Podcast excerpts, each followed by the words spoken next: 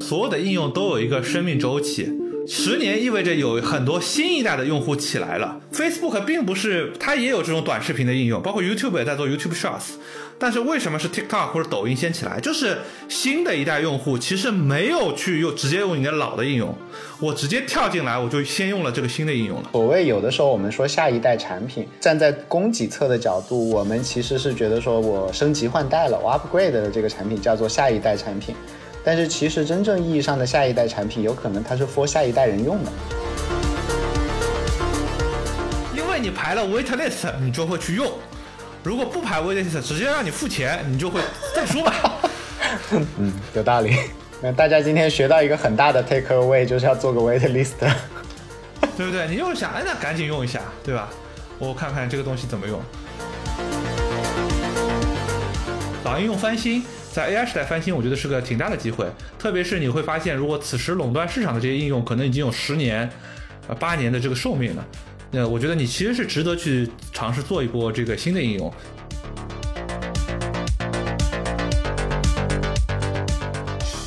今天的话，那个你不是要聊那个 Raycast 吗？我在你的那个安利下面已经那个买了 Pro 了，他已经抽，我看到他给我的报价是那个八美金，八美金一个月，但是他直接抽了我九十六美金，他直接按年抽的钱。他是八美金一个月，但是那个是 annual payment，你去看，你切一下，如果按月付是十美金一个月，那他写的是八美金每月，然后下面下面有小字写了 annual payment，right？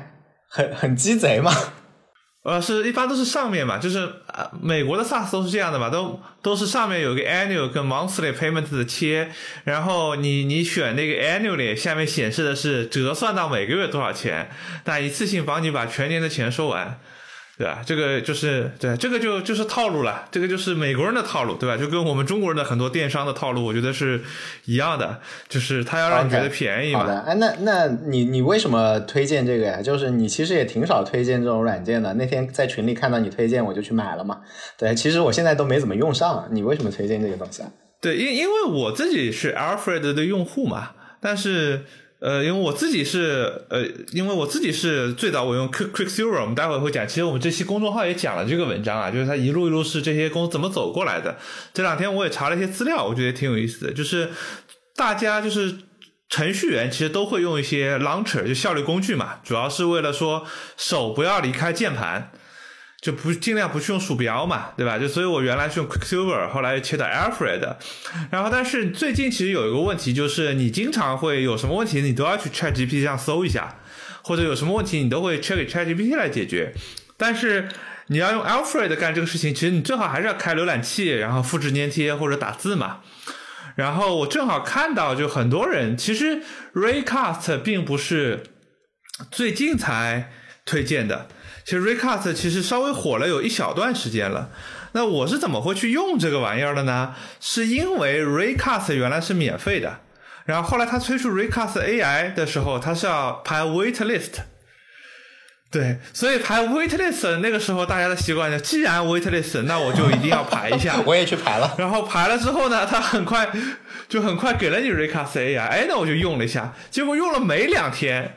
他就说：“哎，我们这个 Recast AI 这个功能，我们现在不用排 waitlist 了，但是我收费了，对不对？然后你用了两天，现在想，我想，那收费我就用吧。啊，这这个是怪我没有跟你讲清楚。我呢，其实先只买了一个月，就是我现在只付了十美金。我打算呢用一段时间之后再决定要不要付这个订阅费用，因为我觉得订阅费用还是显得挺贵的。就是对吧？如果你买断，你是三十美金、五十美金，其实还好。”但订阅你算一算，就是对八美金一个月，一九十六美金一个月，就一年就七百块钱就出去了，就只是为了用一个小工具，对吧？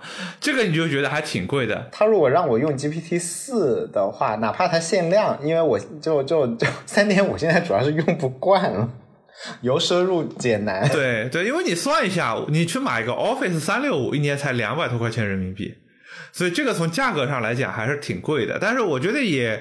就是它这个 idea 或者说这个产品本身其实还是挺有意思的，就是说，呃，就是它其实是我们也聊了嘛，就是说，其实我们也在公众号里面那个文章里面去写，就是它其实又提出了一个新的命题嘛，就是所有的 app 其实都有被重做一次的机会。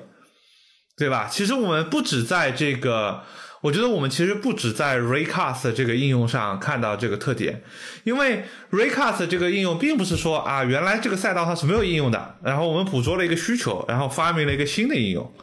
其实 Raycast 这个应用，对吧？其实很很久之前就有这个应用，最早的这个应用叫 Quicksilver，大家可以去搜啊，叫 Quicksilver A P P，这是个开源的应用，最早呢也是出现在 Mac 上。对吧？它干一个功能就非常简单，你就是摁 Alt 加空格，它就能唤起一个像一个搜索框一个导航窗口。然后呢，你输入一个 App 的这个首字母，它就会搜你有哪些 App 或者哪些文件嘛，在你的电脑上。然后你摁个回车，它这个应用就就开启了。就是那这个其实就是一个 Windows 上也有，就 Start 窗口，对吧？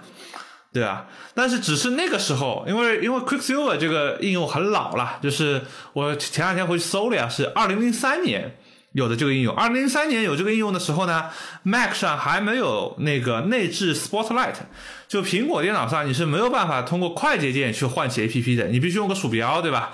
找到那个 APP 把它点开，你要搜一个文件，你自己自己的就管理好这个文件目录去找。所以最早这种应用其实入口非常简单，其实就是一个。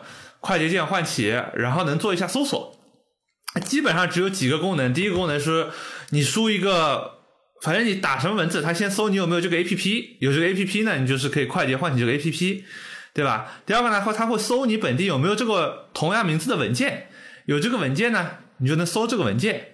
第三个呢，如果都没有，你按一下回车呢，它当时就打开那个浏览器给你搜一下 Google。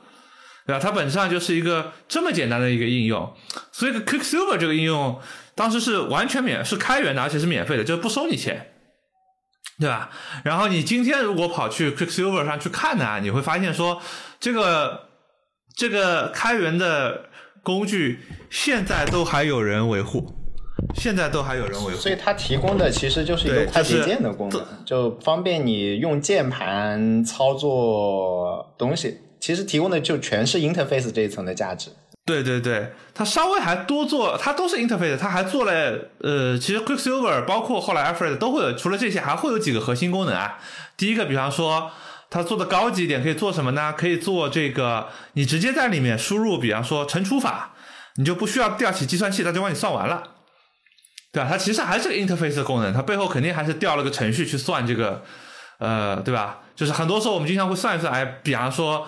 呃，我不知道你有这样的体会，就是有人帮我帮你算一下，说，哎呀，算一下这个，呃，我需要用多少内存啊？那我们程序员会算这，我们算一下这个数据量到底有多大呀，对吧？或者说你你我们去跟人算算，给客户算个报价，对不对？说，哎呀，我这个 SaaS 是用这个，对吧？这个一一千个 token 要三分钱，那我算算一本书要多少钱，对吧？你都会去摁计算器嘛，对吧？那他就他就是把计计算器这个事情做了。第二个呢，他们还会做这种历史剪贴板，就你经常会复制粘贴嘛，但是系统的那个剪贴板只保留最近一次，那你需要找早一点的剪贴板，就是你可能刚刚复制粘贴，哎，你又改了一下，比如说你复制了用户名，又复制了密码，虽然复制密码这个习惯非常不好啊，这个提醒大家一下，对吧？很容易导致信息泄露，对吧？然后你会发现，哎呀，我前面输错了，用户名不是这个，你就但是你想重新复制粘贴找不回来，那你通过里面可以输那个 clipboard。它就能会把历史剪贴板，你可以选中是哪一个去复制粘贴嘛？这个是最早 Quicksilver 的这么一个功能。那 Quicksilver 这个做出来，按道理来讲，它当时已经是一个很主流的应用了。就基本上 Mac 上的程序员，其实或者说我们叫 Power User，对吧？就重度用户，其实都会去装这个东西。但是呢，Quicksilver 这个应用其实没有赚到任何钱。用键盘唤起应用，这居然这都会成为一个这么这么大的应用的一个场景，这这这这是一个多么就就为啥呀？你们很恨很恨鼠标？就因为很方便呀。就呃，我不知道其他人，但是你习惯了之后，效率的确高很多，你就不需要去切换 context 了嘛。而且我觉得可能就是说。呃，我其实还好，我其实还好，因为我习惯于什么呢？是要接个外接的全键盘，要接个鼠标。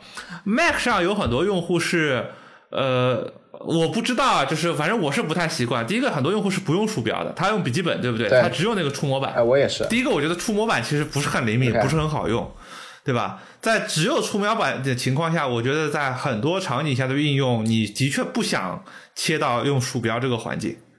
因为一旦切鼠标，意味着你的手要离开键盘嘛，就是你的右手要离开键盘嘛，对吧？我打字我要再移回来。程序员有很多场景，比如说我有一个报错信息，就是我在工作的过程中，我看到一个报错信息，我的肯定是复制粘贴，然后再去搜一下。那这个场景我通过快捷键去唤起，其实是最合理的嘛。搜到了结果，我很容易再能切回来嘛。如果硬要给他讲个道理的话，是不是说表面看单看这个这个工具，你会觉得它功能特别简单？就比如说，就快捷键帮你唤起一点东西嘛，但所以会觉得没什么价值。但是实际上，对于用户来讲，他其实考虑到的是我在一个 flow 里面，我在一个心流里面，我被打扰的那个损失，不是我手挪一下有多累，而是我整一件事情被，比如说你聚精会神干一件事儿被打断一下的那个。那你光说被打断一下，比如说宝宝进来喊你一声，这能有多大个事儿？这听起来也不是个多大的事儿。但是他在你的那个心流下面的一个中断，这就是一件大事儿。所以它就价值感是在这个时候嘛？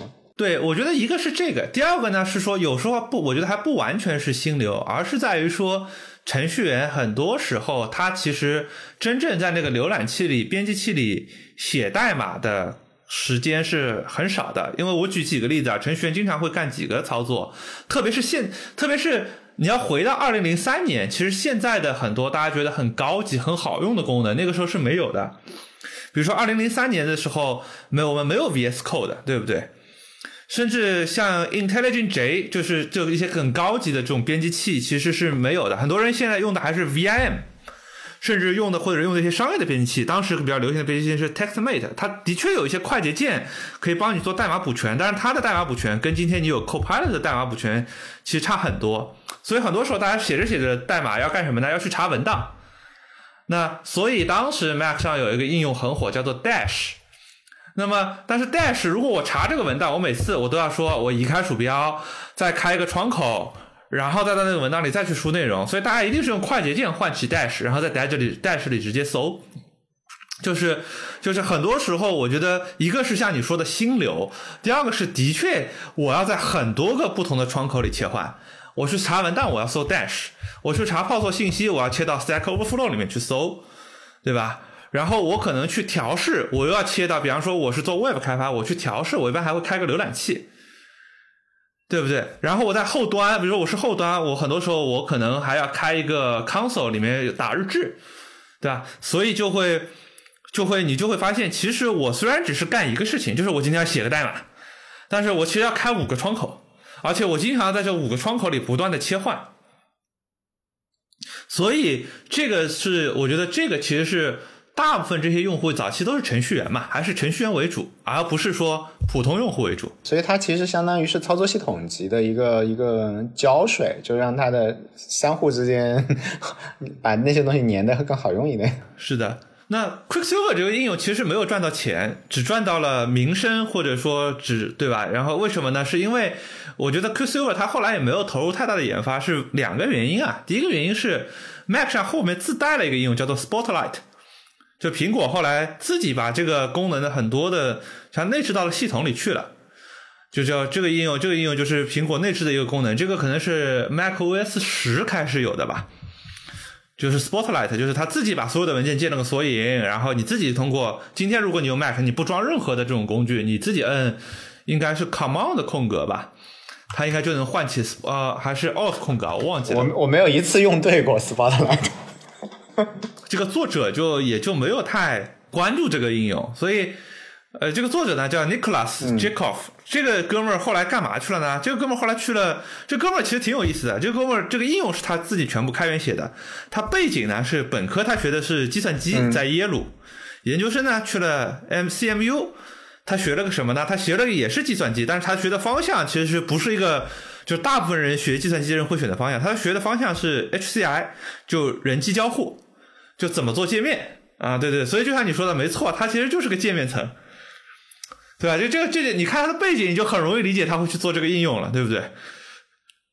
对吧？他对，然后呢，他他二零零七年他加入了 Google，他去了 Google 呢，就做了一个应用，就是叫做 Google Quick Search Box。我不知道你记不记得，当时其实 Google 也做了个应用，叫做呃 Google Desktop Search，就是 Google 桌面搜索。对不对？就谷歌原来做的搜索，它它怎么渗入这个客户端呢？他说我给你做个客户端软件，这个客户端软件呢，不仅能搜网络，还能搜你本地的各种文件。啊，其实我不理解啊，就是为什么这个应用最终无疾而终了？就是现在其实已经你也没有听说过这个应用，这个应用可能早就不维护了。因为操作操作系统集提供这个功能了吧？至少我的感觉是，操作系统集提供这个功能，并没有真的提供。其实你到今天，你还记得我们前一阵其实提过一个软件 Rewind，对不对？啊，对。其实 Rewind 本质上它也得做这个事情，我得把我所有的视频、音频、历史记录我都能检索出来。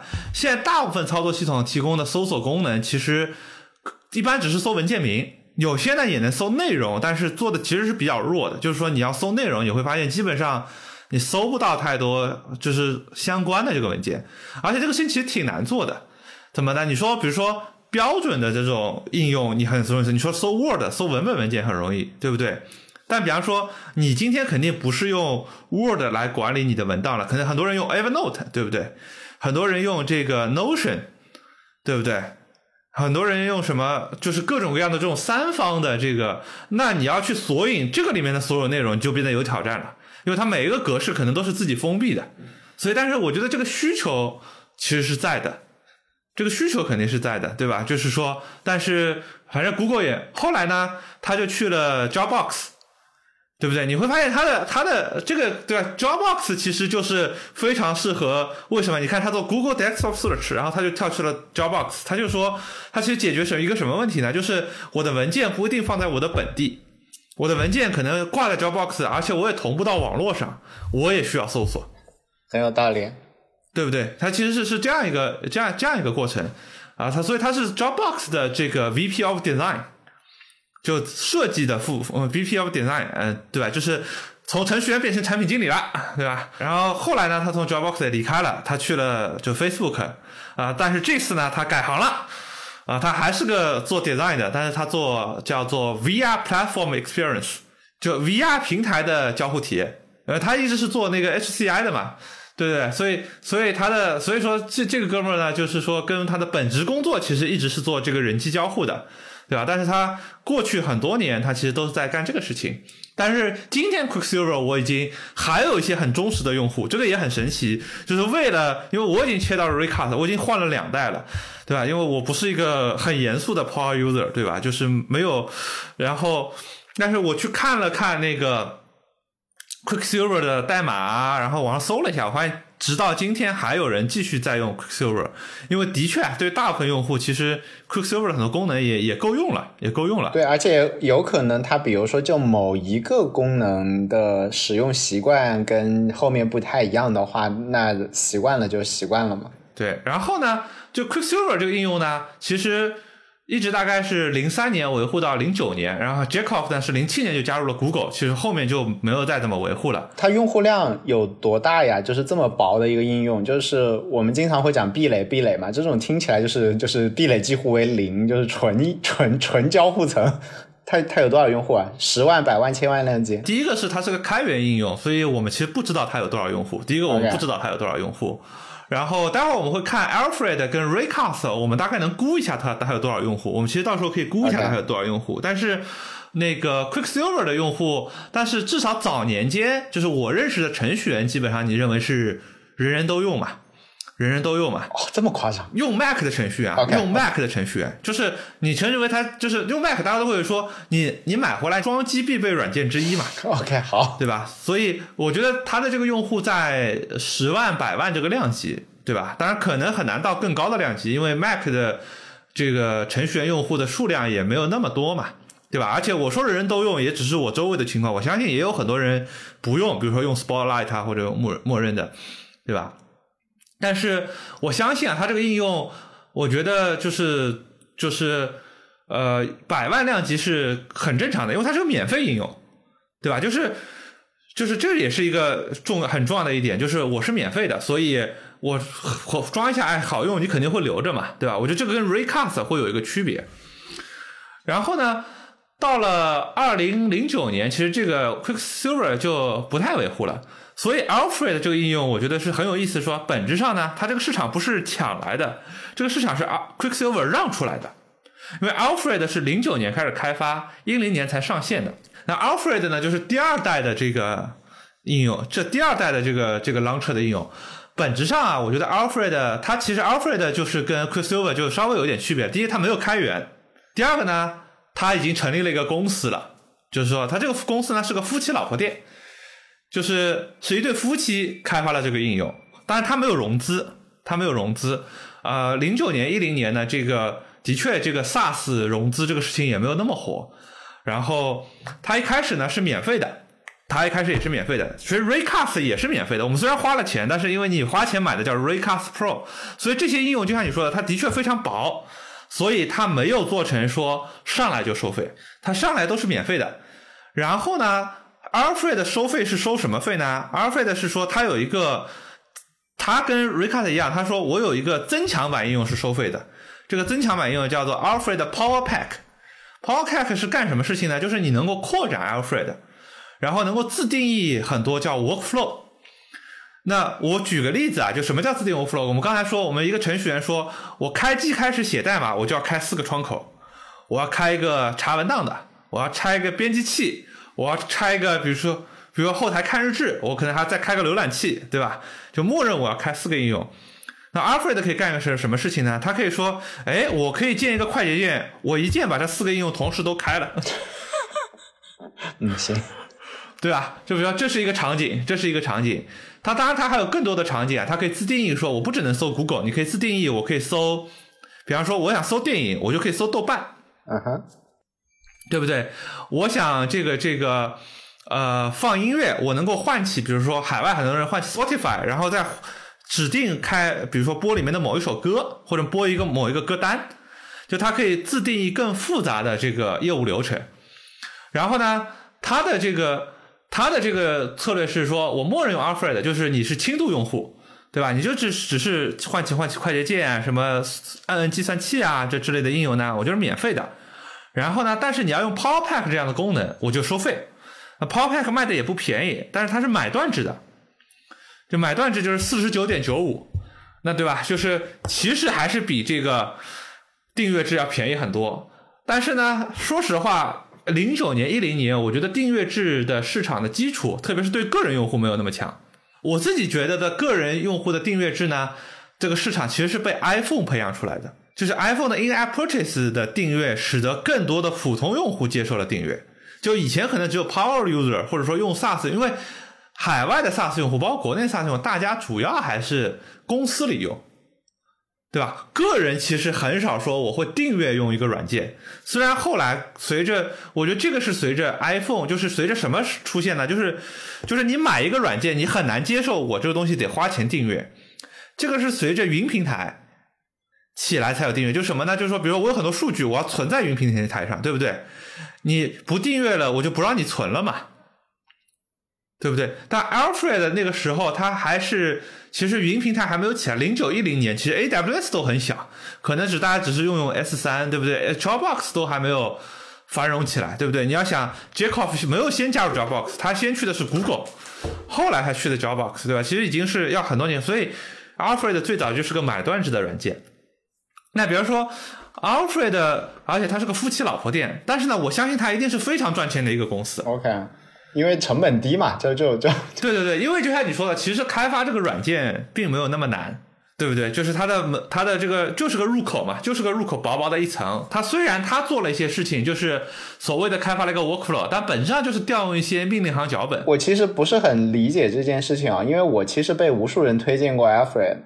然后也，你刚刚也说它其实又赚钱又不是很难，那为什么没有一百个竞品呢？呃，我觉得这当中有两点啊，就第一个是说这类应用的门槛很低，它是免费的，对不对？如果我是免费的，我又是市场第一名，如果你去用，你会说我非要去用一个市场第二名的免费的吧？很难。如果是个免费的应用，有人告诉你，所有人都告诉你这东西很好，用的人很多，然后你第二名其实很难去抢占市场份额。因为免费的我不可能花钱打广告，对不对？但是像比如说以天气为例，其实天气大部分绝大部分天气的 A P P 也是免费的嘛，但是也有无数无数无数天气应用啊。但是天气应用不赚钱呀。啊，对啊，你不赚钱，它还有呃，也有一些后面他们做广告什么的嘛，也有一些。就我它这这这个里面为什么这么稳定啊？就就这么薄？呃，第一个是有啊，有竞争对手，有竞争对手，也有做的还可以的竞争对手。第一个是你你想想一想，你要去做一个应用，其实你会还有个应用叫 Launchbar，这个我没有用过。第一个是有竞争对手，不是没有，但是我觉得这这种应用的马太效应会很强。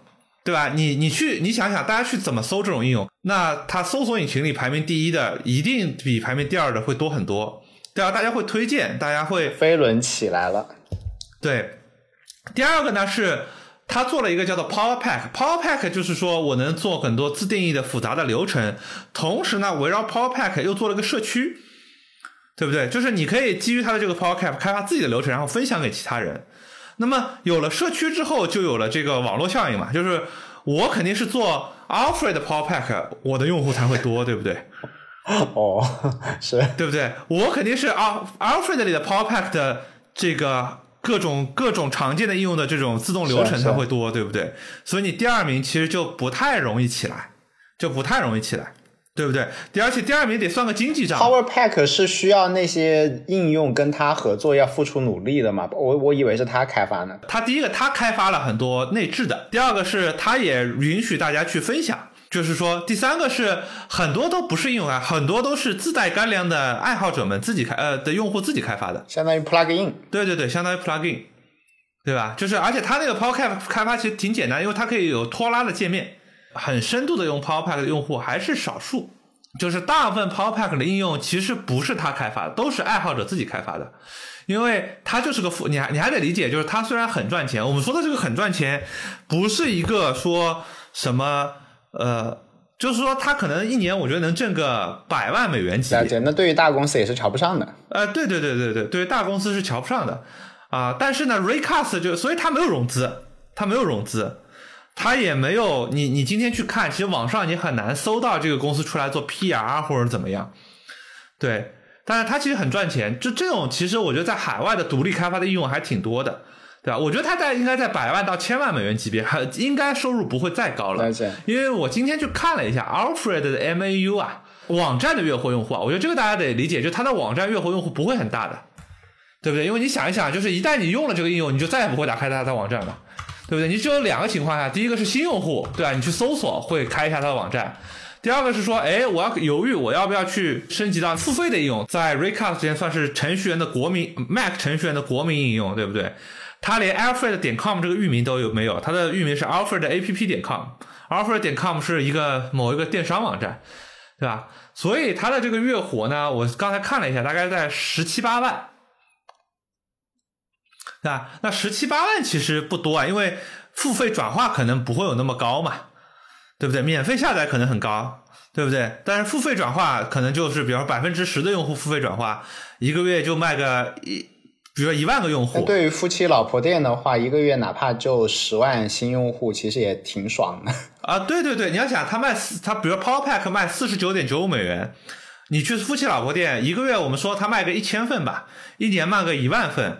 就五十万美元了嘛，开开心心的可以过日子，对不对？就是从从，对对对对，而且我相信他一个月卖一千份应该是不止的哈，应该还是不止的。我觉得这很好呀。他虽然是买断制的，但买断制也有升级嘛，就是比如说它大版本升级还是收费的，比如说你从 Alfred 二升到三，升到四，升到五还是收费的，对吧？但是这个就是一个上一代的应用，它的整个的生意模式还是十五年前的。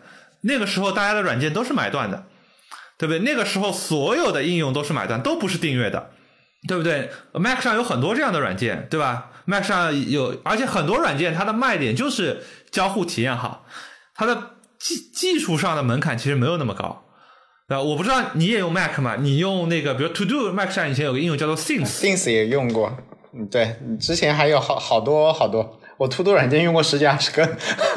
对，Things 也是最 Things 现在是有这个云版本了，对吧？但是你想一想，Things 软件这种云版本为你收订阅费用，我觉得实在也是没有天理啊。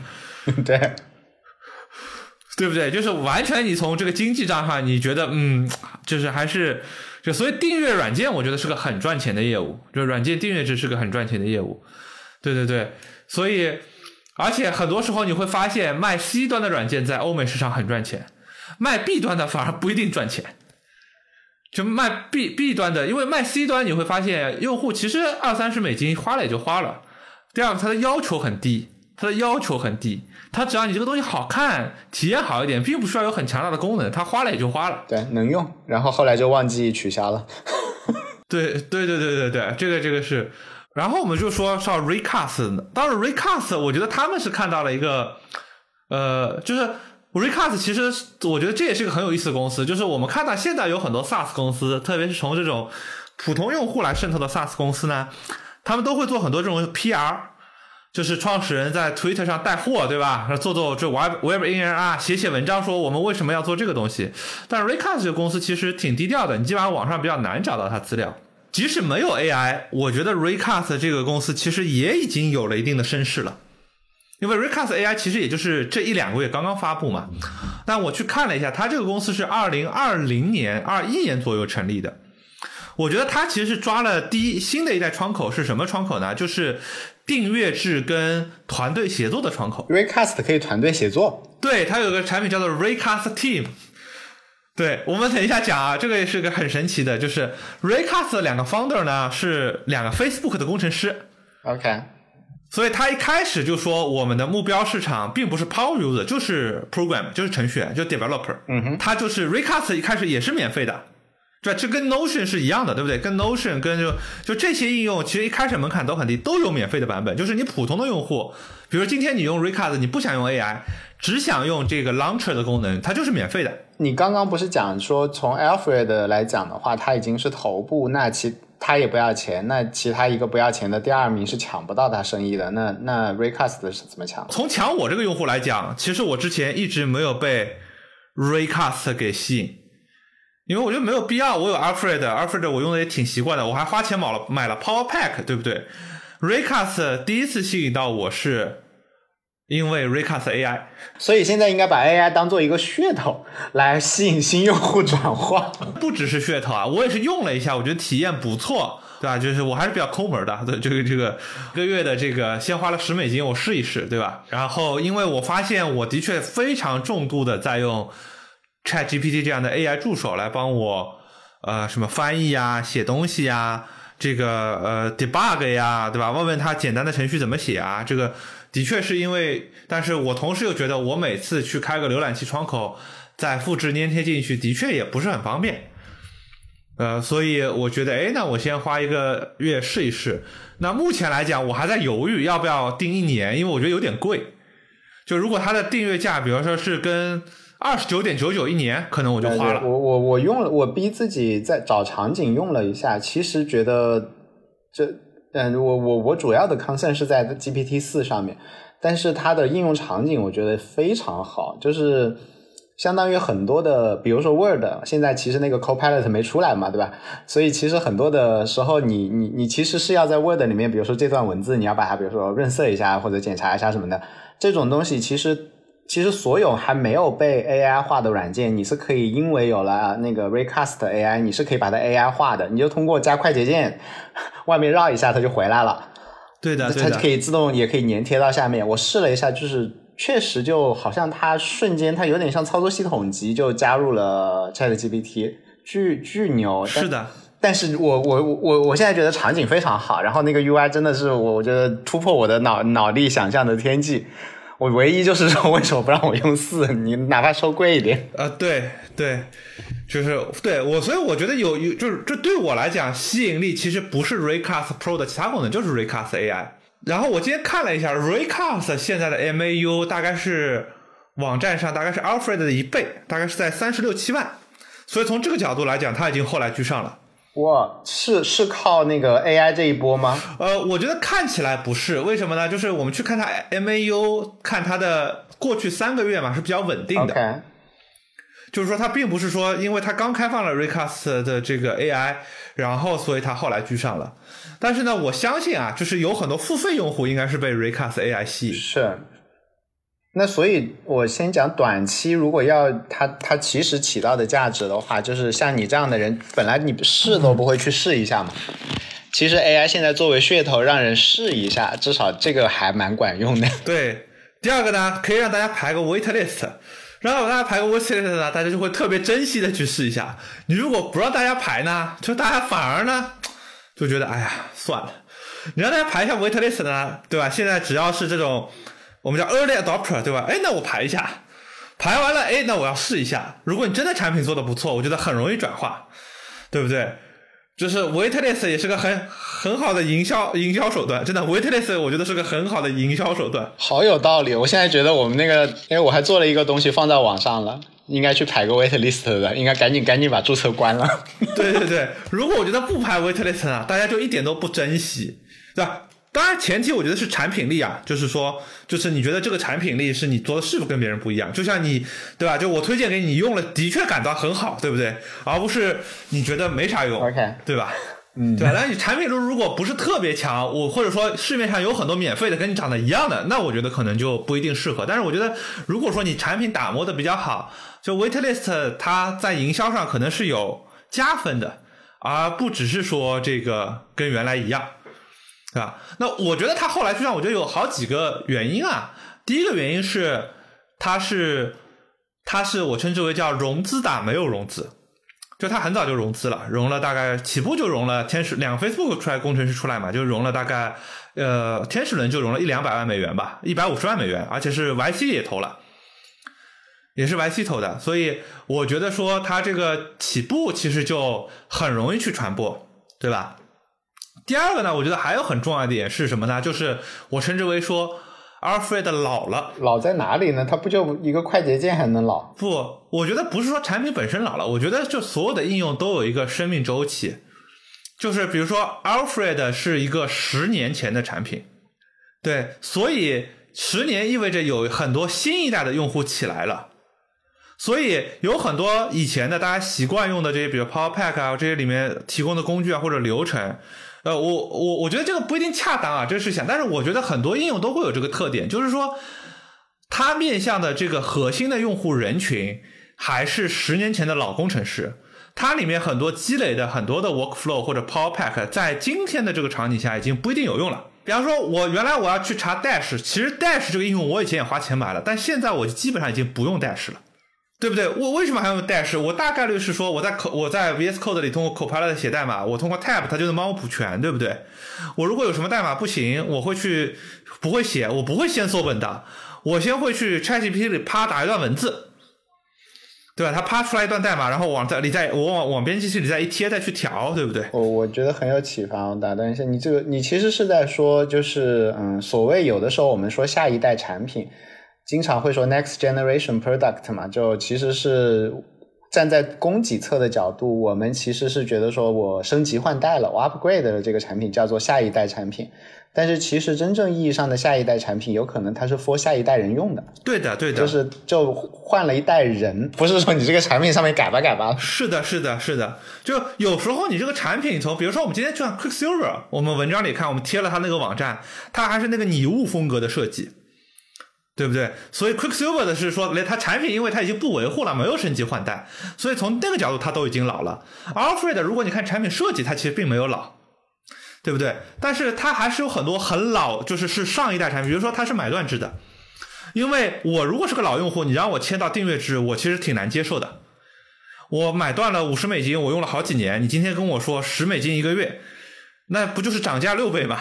你也可以看新它的它新版，你可以选择不升级啊。呃，对啊，对啊，但是你你会有这种感受嘛？就是说，第二个是它里面的很多 Power Pack 或者很多流程的设计，我看了一下我的 Power Pack 里面有一个功能，就是在 Stack Overflow 里面搜索或者 Stack Exchange 里面搜索，那这个其实已经没有用了，就我已经很少再会去用了。呃，第二、第三个就像你说的，我觉得用户会更新换代，有很多的应用，就是为什么让很多老的应用会有危机感？就以前记得大家记得前几年，就是 Facebook 想要收购那个 Snapchat，是，对不对？当然，Snapchat 最终可能没有成为一个巨，Facebook 收买了那个 Instagram，对不对？买了 WhatsApp，他想要收购 Snapchat，但是被拒绝了，对现在拼命的想要跟 TikTok 竞争，我觉得很大程度上。Facebook 并不是，它也有这种短视频的应用，包括 YouTube 也在做 YouTube Shorts，但是为什么是 TikTok 或者抖音先起来？就是新的一代用户其实没有去用直接用你的老的应用，我直接跳进来，我就先用了这个新的应用了。对不对？再加上 Recast，我其实是有资源的，我有充分的资源。就是，然后 Alfred 他作为夫妻老婆店，我觉得他也很尴尬。他说：“我真的去融资吗？还是说我把我赚的这个钱投入到营销上来跟你竞争？”对吧？这个当然，这个是我们的很多假设了，因为我们其实也没有呃太具体的数据，因为这些应用都还是比较新，都还是比较新，对吧？那我。对不对？比如说，Alfred 会面临一个问题，就是说，他假设他也可以做个 AI 功能，对没有那么难，因为只是接 API 嘛，对不对？那他接了这个之后，他这个应功能用什么方式来提供给你？是订阅吗？还是说包含在买断里面？还是我再包含一个订阅的套餐，买断的用户啊再花钱才能去用？对吧？其实都我觉得都是在产品设计上或者说付费点上的一个挑战。对我这两天，因为我还要。就去年接的活还要帮人家讲一下那个那个创新者窘境。我觉得你刚刚讲的好多都非常符合创新者的窘境，就是在位者就到这里卡住那里卡住，其实挺难挺难跟的。是的，是的，其实其实他没有那么就是。然后第三个呢，就是我虽然没有用 Recast Teams 啊，但是我觉得这其实是呃一个合理的场景，就是我觉得是个合理场景。但是我还在想，就是说。因为很多时候，Recast 里我们还会，或者说这类当中我们会做一些什么应用呢？就是说我有一些快捷调用一些脚本这之类的方式，我能不能分享给我的朋友，或者在公司内分享？因为今天我知道有很多朋友其实是说，他们是怎么用在公司内用 ChatGPT 呢？他们是通过 API 把它接到比如说飞书或者钉钉这种软件里面来。是，这有两个好处，一个好处是说这个就大家自己不要去折腾了吧，折腾什么网络呀、付费呀或者怎么样。就公司统一帮你解决了，通过一个接一个 chatbot 的形式进来，但同时呢，也把很多知识可以沉淀在内部。就 OK，我再把我的知识库再集成进来，通过我们以前讲什么连 chain embedding 的方式，就是能够搜历史的这种资讯啊，或者怎么样。那我理解说 recast 这个 teams 呢，就是说它其实是把很多我在我可能设计了很多 command，或者我就干了很多这种。比如我有有一小段代码，我可以分享给别人，或者我有一小段常见的文本可以分享给别人，对吧？我举个例子，就是说，假设今天你有很多人来找你说，哎，让你去做个 talk，比如说公司介绍是吧？哎，对对，什么公司介绍、产品介绍，什么卖这个卖点怎么回答，对不对？这个。啊，这些东西其实你都是可以通过这个东西快捷唤起，对吧？现在可能大家说我做个知识库，我点开知识库，我在里面搜到这个东西，复制粘贴再发出去，对不对？但是这个可能对新员工的门槛就会比较高嘛，对不对？他得找到到底在哪里，所以它的这个很核心的一个功能就是分享，我们叫 snippets 嘛，就一个个这种片段，它可能是文本，可能是代码，可能是常用的回答的话术或者解决问题的方式。对吧？所以它呢，我理解它原来就是它其实原来我觉得它发展的其实已经不错了，因为从它的这个用户数量看已经不错了。然后，所以它原来卖主要卖 Recast Teams，但这个其实对很多用户其实吸引力还是一般啊。就是说，就是我自己的感觉是好像还是就是离这个刚需还是远了一点。但是我觉得它推了这个 AI Pro 这个功能，我觉得一下子。让它能够进入主流市场，所以我其实是比较看好 Recast 这个产品的。就 AI 那个东西，我自己就是找场景的时候，觉得 To C 确实是很有用，就是还蛮蛮疼的。它把所有的产品都 AI 化了嘛。但是 To B 的场景，你刚刚说 Teams，我是觉得那部分就是对大部分人不疼，就有点像我们的那个那个 Notion 嘛，对吧？Notion 的那个那个口子，就是我自己其实之前就交的是那个最低档的钱嘛。但是，但是我们几个不是开开一个 Notion，我就就就就顿时觉得，就是作为一个就是相当于一个小组织的支出，这就是好小一笔钱嘛，对，就就就顺手就几百美金就付掉了。但是如果是自己的一个小软件，你就觉得哇，一百美金哇，好多钱啊，就就心态不太一样。对的，呃，因为因为公司里大家会这样觉得，就是说，我觉得更有可能的是，就是因为我理解，就更有可能是公司会为个人付费嘛，因为公司的这个逻辑，我付你的工资已经这么高了，我一个月再帮你付几十块钱，帮你提升一下效率，其实这个成本不算高嘛，对对吧？所以他想面临的打的这个市场还是我他原来想打的市场还是 Team，但我觉得说 Team 这个东西，呃。其实不能帮他真正的攻克公司市场，是更企业市场，更有可能是靠看 AI 这个功能，帮他去攻克企业市场，因为不是你做的所有、你用的所有的 SaaS、所有的软件都会很快的去跟上 AI，或者都能把 AI 的效果或者体验做得很好，对吧？然后，但是它的确体验就是大家可以去，呃，啊，它还没有 free free trial 啊，这点非常不好，对吧？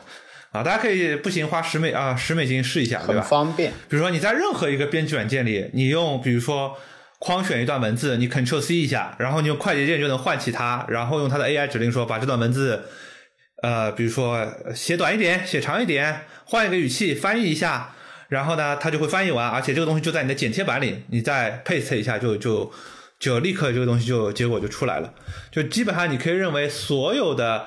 可以用文本的地方都可以唤起它去这个做一个呃加上一个额外的 AI 你需要的这个功能嘛。当然，它本身 Launcher 的这个功能你也正常能用，但是那个其实你不用它用什么 Alfred 什么之类的，我觉得其实都是没有区别的。就相当于它用 AI 给你一个理由用这么一个，就是对于大部分非程序员来讲，就是假设你没有接触过 Launcher 的话，那它就给了你 AI 有一个好理由嘛。说哎呀，你随时随地就可以用 AI 了，然后啥的。是的，是的，是的。你的 Word 瞬间就 Copilot 了。对，就是因为原来所有的 Launcher 其实有一个核心的卖点，是我能够快速，我如果不是我想搜的东西，我快速摁一下回车，它在 Google 里帮我搜，对吧？你就把 Google，它其实是把 Google 当成了 AI。今天呢，你随便输一段文字，唤起 Tab 一下，它就扔给 ChatGPT API，然后去回答，然后你就能复制粘贴出来。这个还是非常方便的。跑去看了一下这个他们的这个流量，你知道这些应用的第一大市场，大家都很容易理解是美国，对不对？然后大家想一想，这种应用的第二大市场是哪里？呃，印度，程序员多。不，第二大市场基本都是中国。为什么？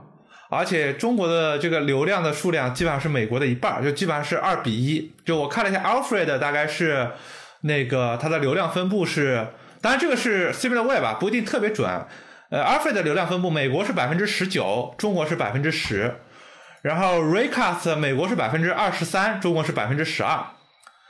呃，Raycast 印度大概有个百分之四、百分之五，比那个法国还要少一点。然后 Alfred 印度就更少，呃，印度差不多也是百分之五，就基本上中美印都是二十、十五这样一个分布。然后另外排在比较前面的就是什么日本啊、法国啊、德国这些国家。中国这么多人用吗？我一直以为中国用这种生产力软件不是那么频繁，C 端的。不，我觉得还是程序员多，就是这个这个还最后证明还是它的核心用户还是程序员。印度不也程序员多吗？呃，我觉得印度是这样的，就是印度有钱的程序员吧，都已经跑去美国了，就留在本地的程序员的，我觉得付费能力啊或者什么还是会相对弱一点，肯定有就。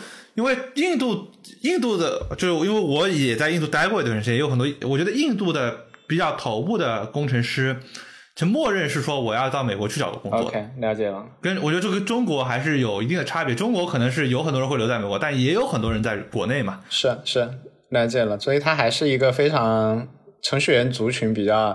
除了程序员族群，其实现在我觉得还有一点，其实这一类应用会比之前可能更多一点那个人用啊。就是因为它特别适合显摆，就是你想那么多博主，那么多，比比如说我好了，我我其实有的时候也要显摆说，你看我又会这个，我又会那个，你看就就就就这种能够让你显摆说，你看我效率好高呀，我会用这个，就就很适合做内容，你知道吗？社交媒体会帮他放大的，然后就很多人很多人用 Notion。那简直是把那个 Notion 搞成了一个就是操作系统，然后就完全没有，我觉得是完全没有实用性的。就是你还不如直接你用 Todoist 啊什么的加起来拼起拼一个嘛，用 Things。但是但是那个东西很好出内容，很好出一篇那个那个哔哩哔哩。啊，对，很好看，可好看了，特别好看。就就我觉得这类应用很重要的一点就是设计上的体验其实挺重要的。就是说你不好看，你是效率很高也不行，就是你很难卖，卖相不好不行。Recast 的长得还蛮蛮好看的，长长得比 Alfred 好看。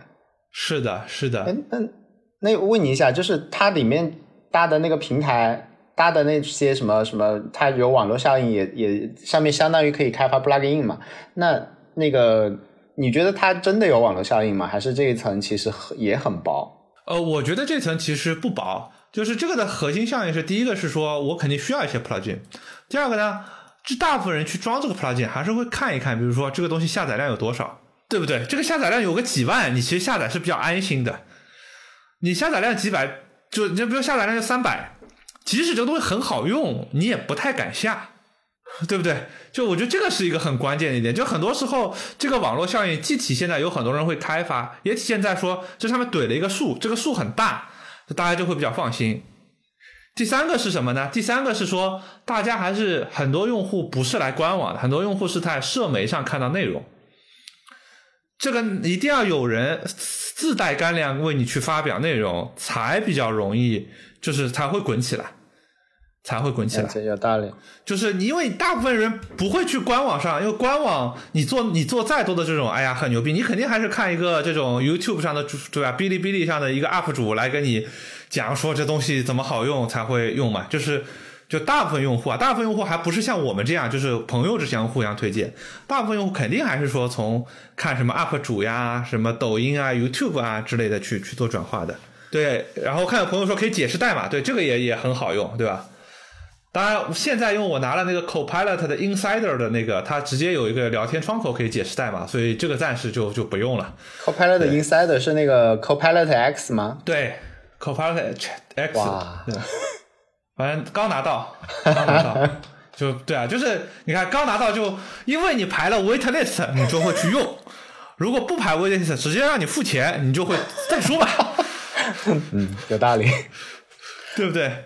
肯定是这样的。大家今天学到一个很大的 take away，就是要做个 wait list，对不对？你又想，哎，那赶紧用一下，对吧？我看看这个东西怎么用，对吧？这个不然就再说吧。嗯，我现在还在排好多个呢。讲今天聊这个话题啊，我觉得更多的其实是想觉得给给大家打开一些想法跟窗口嘛。伴随着 AI 出现啊，就所有这种效率工具类的应用都有重做一次的机会，对吧？就是说，你想就 Launcher 这么一个很薄的一层，而且可能在 Recast 出来之前，我觉得已经是 Alfred 也基本垄断市场了。呃，基本上垄断市场，你说完全垄断可能夸张点，但是你基本上你周围问个程序员，没没有听不不用 Recast 之前，你说听说过吧？没听说过，听说过的肯定在用 Alfred，对吧？就是说，如果你让别人推荐一个，肯定也是 Alfred。但是同样的，这个 Recast 也有，就是说他原来想从企业市场入手嘛，对吧？我觉得这也是个 idea，但是我觉得更多的让他今天受到了很多眼球，而且我相信未来会增长，是因为说，哎，我发现通过 Launcher。把它作为一个 AI 的入口是一个很好的机会，长短期的机会都有。短期，比如说现在就比如说我说笔记软件，那其实也是一片红海嘛。你现在说你的笔记软件上加了个 AI，至少大家会来排你的 wait list。但是你说你发布了一个什么比 Evernote 好用的笔记软件，其实现在没人搭理你。对，加进去有用没用那在长期的事情。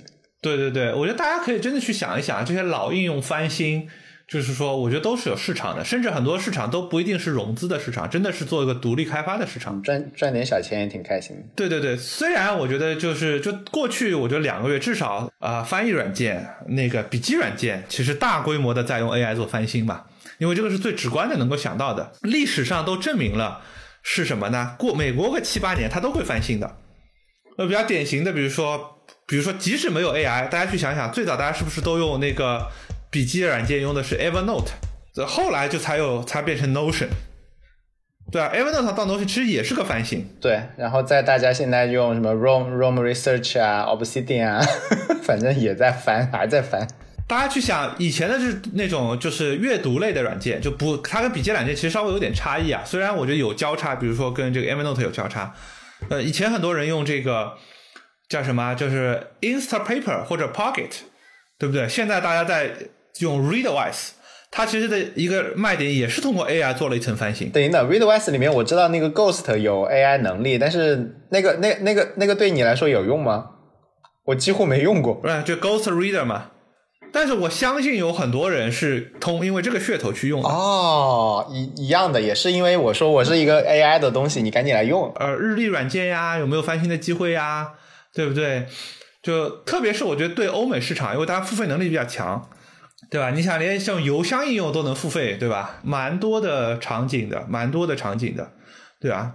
所以我觉得这个大家就是可以多去看一看，我觉得这个当时机会还挺多的。所以现在就是我们也不用对 AI 这一次应用想的太太太多，上来什么一堆壁垒之类的。就你看 Alfred，你怎么想也不觉得有壁垒；Calendly，你也不觉得有啥壁垒，是吧？对，我觉得就是说从 Recast 这个我点例子啊，我觉得其实有呃三点吧，我觉得大家比较注值值得注意的。第一个是我觉得说大家可以去看一看。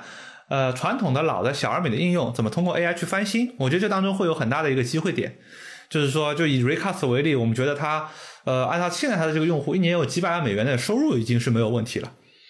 对吧？而且你说从呃应用开发的角度，它也没有那么难。当然，我相信在呃你要真的做到几百万美元收入，你有这种投资、这种营销啊，或者各种各样的这个挑战、产品设计的挑战。但是老应用翻新，在 AI 时代翻新，我觉得是个挺大的机会。特别是你会发现，如果此时垄断市场的这些应用可能已经有十年、呃八年的这个寿命了，那我觉得你其实是值得去尝试做一波这个新的应用。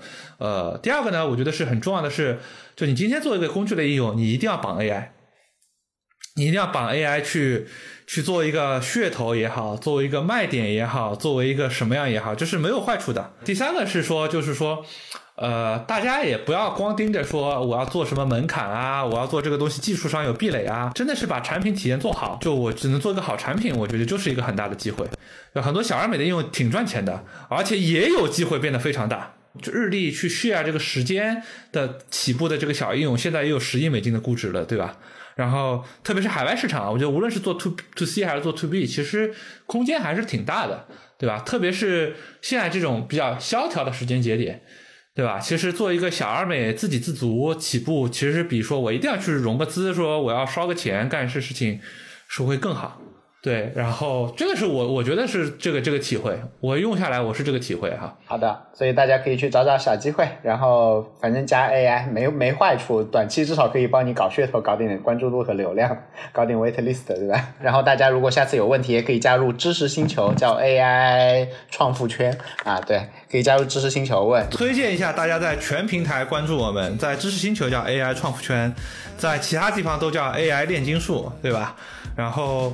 那个，我们还是会接下来一段时间还会尽量每周直播。如果大家想要连麦的话，呃，点击上方头像关注公众号，然后去看一下我们最新一期的公众号文章，里面有连麦报名表，对吧？就是，呃，欢迎大家连麦，这样我们可以少说些废话。好的，好，拜拜，拜拜。